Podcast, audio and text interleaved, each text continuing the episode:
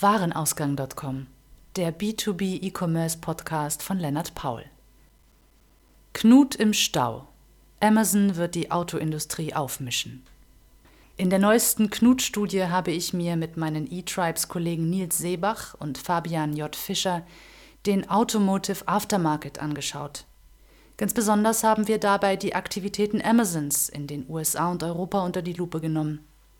Amazon im Automotive das nächste große Ding. Die Studie gibt es unter www.knutdigital zum kostenlosen Download oder als Paperback für 79,90 bei Amazon. Wer schon einmal eine E-Commerce-Studie von eTribes in Händen hielt, kennt die Geschichte von Knut. Einst einer der stärksten Könige des Mittelalters, herrschte er zeitweise über England und Skandinavien.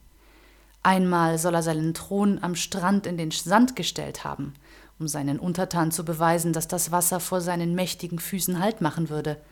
Das tat es natürlich nicht. Amazon Automotive und Amazon Vehicles stehen am Anfang. Während alle B2B-Welt gebannt auf die neuesten Entwicklungen von Amazon Business schaut, braut sich in Luxemburg das nächste Unheil für eine ganz spezielle Sparte des B2B zusammen. Amazon rekrutiert massiv Personal im Automotive OEM-Bereich. In einer Stellenbeschreibung für den Head of Vendor Management Automotive heißt es, The Head of Vendor Management Automotive will be responsible for leading a high performing vendor management team, setting strategy for driving growth, creating strong partnership with vendors, adding massive selection, managing category profitably, optimizing pricing, and developing the team. The best candidate will have a broad skill set, including leadership development, analytical horsepower, excellent business judgment, strong vendor management and negotiation skills, deep curiosity about how things work, and a passion for creating a world class shopping experience for our customers. Amazon rollt einen der wichtigsten Märkte Europas auf. Seitdem Amazon in den USA unter Amazon Automotive Ersatzteile verkauft und in 2016 mit Amazon Vehicles zudem eine Erweiterung gelauncht hat, die ziemlich deutlich auf den Verkauf von Fahrzeugen über Amazon abzielt, wird deutlich, dass Amazon zur nächsten großen Bedrohung für den Automobil- und Automotive Aftermarket werden kann. Dabei ist jedoch zu trennen. Im Fahrzeuggeschäft wird Amazon deutlich mehr Anlauf nehmen müssen als im Ersatzteilegeschäft.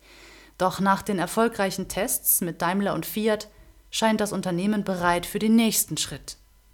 In der Downstream Value Chain, quasi allem, was nach dem Autoverkauf im After Sales geschieht, wird Amazon deutlich schnelleren Zugang bekommen und hat diesen teilweise schon. Was Amazon außerdem hat, ist ein gesicherter Zugang zu Millionen von Kunden, B2B wie B2C. In den USA legt Amazon zudem gerade auf AutoZone an, eine der größten Ersatzteilketten in den USA. Das heilige Blechle gibt es immer noch der Fahrzeugbestand in Deutschland wächst. Entgegen aller Unkenrufe wuchs die Anzahl der Fahrzeuge in Deutschland 2015 um 1,8 Prozent auf 61,5 Millionen Fahrzeuge. Außer im Prenzlauer Berg und in Eimsbüttel scheinen die Deutschen also doch noch Autos zu kaufen. Von Partystimmung kann in der Branche aber keine Rede sein. Dank höherer Haltbarkeit und der Abwrackprämie, die viele alte Opel Corsa und dergleichen aus dem Markt spülte, nahmen die Umsätze aus Reparaturen von 1996 bis 2015 um ganze 7% ab. Vorbei sind die Zeiten, in denen eine Kupplung oder ein Auspuff nach 80.000 oder 100.000 Kilometer gewechselt werden mussten. Wie die GfK in ihrer Studie The Automotive Aftermarket 2016 ermittelte, stiegen die Umsatzzahlen in der Wartung zwar im gleichen Zeitraum um 15 Prozent, gingen aber von 2014 auf 2015 ebenfalls um satte 4 Millionen Euro zurück. Auch die Wartungsintervalle vergrößerten sich. Die Anzahl der Werkstätten ist von 41.000 im Jahr 2004 auf 36.000 zurückgegangen. Was Detlef, der Dorfmechaniker und Karstadt gemeinsam haben. Die rationaler werdende Einstellung zum Auto hat große Auswirkungen auf die Downstream Value Chain.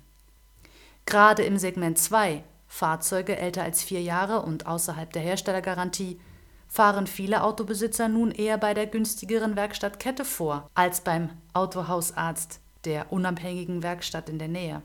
Anders gesagt, Detlef, der Dorfmechaniker, schaut zunehmend in die Röhre.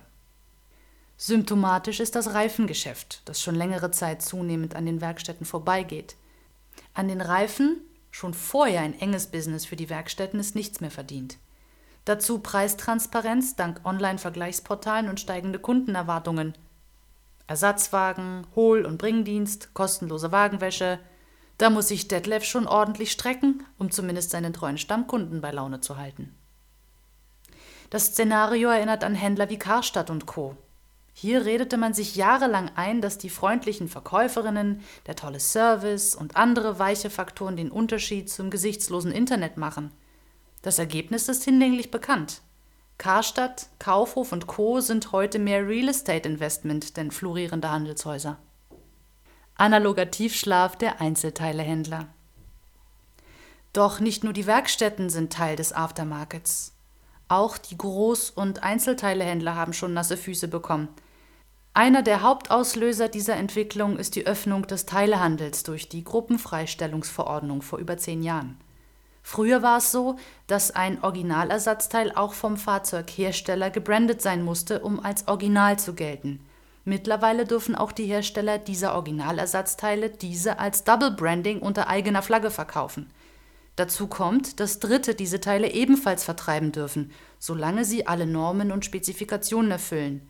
Bei Auto Plus ist dies nochmals schön erklärt. In Europa wurden zusätzlich die Preisunterschiede bei Ersatzteilen dank E-Commerce transparent. Unternehmen wie Scheibenwischer.com, Kfz-Teile24 oder ATP Autoteile, E-Commerce-Player der frühen Stunde, sind aufgewachsen mit eBay Motors und um die Jahrtausendwende und profitieren bis heute massiv davon. Allein 2015 wuchs die Anzahl der Online-Autoteilekäufer um 15 Prozent auf 6,5 Millionen. Fast ist man angesichts dieser Zahlen dazu geneigt zu sagen, die Investitionen von Kfz-Teile24 in Fußball-Bandenwerbung schienen sich für die ganze Branche bezahlt zu machen. Die traditionellen Groß- und Fachhändler verschlafen die Digitalisierung heftig. Ein Blick auf die Websites etablierter Unternehmen wie Wessels und Müller genügt, um festzustellen, dass im digitalen Geschäft einige PS fehlen, um mit den Digital First Geschäftsmodellen mitzuhalten. So gibt Wessels und Müller beispielsweise an, 175.000 Artikel ständig auf Vorrat zu haben. Das Amazon Prime Sortiment mit 24 Stunden Lieferfähigkeit umfasst über eine Million Artikel in einer Unterkategorie. Vielleicht ist das auch der Grund, warum dem Kunden auf der Wessels und Müller Startseite die Haare zu Berge stehen. Er ruft verzweifelt den Ersatzteilegott an. Was soll das denn? Zwischenfazit. Amazon Automotive stehen Tür und Tor offen. Um im Jargon zu bleiben, der Markt ist für einen Vollgas-Markteinstieg durch Amazon Automotive so reif, wie ein Neuwagen nach 30.000 Kilometern reif für den ersten Ölwechsel ist. Der Markt ist stark fragmentiert, dank eBay Motors und Co. bereits über zehn Jahre digital evangelisiert und wächst. Dabei sind B2B-Kunden für Amazon mindestens genauso interessant wie private Teilekäufer. Durch Amazon Business wird diese Entwicklung zudem verstärkt. Fahrzeughersteller in Hab-8-Stellung. Die Preispolitik und Kundenkontakte der Fahrzeughersteller bleiben aus Amazon Vehicles Sicht zuerst einmal unangetastet. Doch sollten die VWs, Daimler und BMWs dieser Welt das Amazon Vehicles Experiment nicht auf die leichte Schulter nehmen. In der Vergangenheit wurden genügend ähnliche Fehler gemacht, aus denen man lernen konnte. Elektromobilität, autonomes Fahren und so weiter. Die Fahrzeughersteller werden sich auch mit einer Plattformstrategie beschäftigen müssen. In der Customer Lifetime Berechnung wird Amazon zukünftig eine bedeutende Rolle einnehmen. Wer in den Chefetagen deutscher Automobilkonzerne heute noch Sätze wie Niemand wird jemals Autos online kaufen sagt, für den sollten sich die Vorstände umgehend neue Tätigkeitsfelder überlegen, außerhalb der digitalen Schusslinie. Ein weiterer Umstand beschleunigt das den Anschluss verlieren für den Hersteller. Ausländische Hersteller sind weniger zimperlich, was den Online-Vertrieb ihrer Fahrzeuge angeht. Fiat Chrysler hat dies in Italien schon vorgemacht. Anderen, vornehmlich asiatischen Herstellern, ist in diesem sich öffnenden Kanal ebenfalls höhere Progressivität zuzumuten, um Marktanteile hinzuzugewinnen. Und der aufstrebende chinesische Herstellermarkt träumt sowieso von einer Eroberung westlicher Märkte. Ersatzteilhersteller als große Gewinner. Bei den Herstellern der Originalersatzteile dürfte Amazon Automotive gemischte Gefühle auslösen. Ein Phänomen, das in allen mehrstufigen Industrien vorkommt.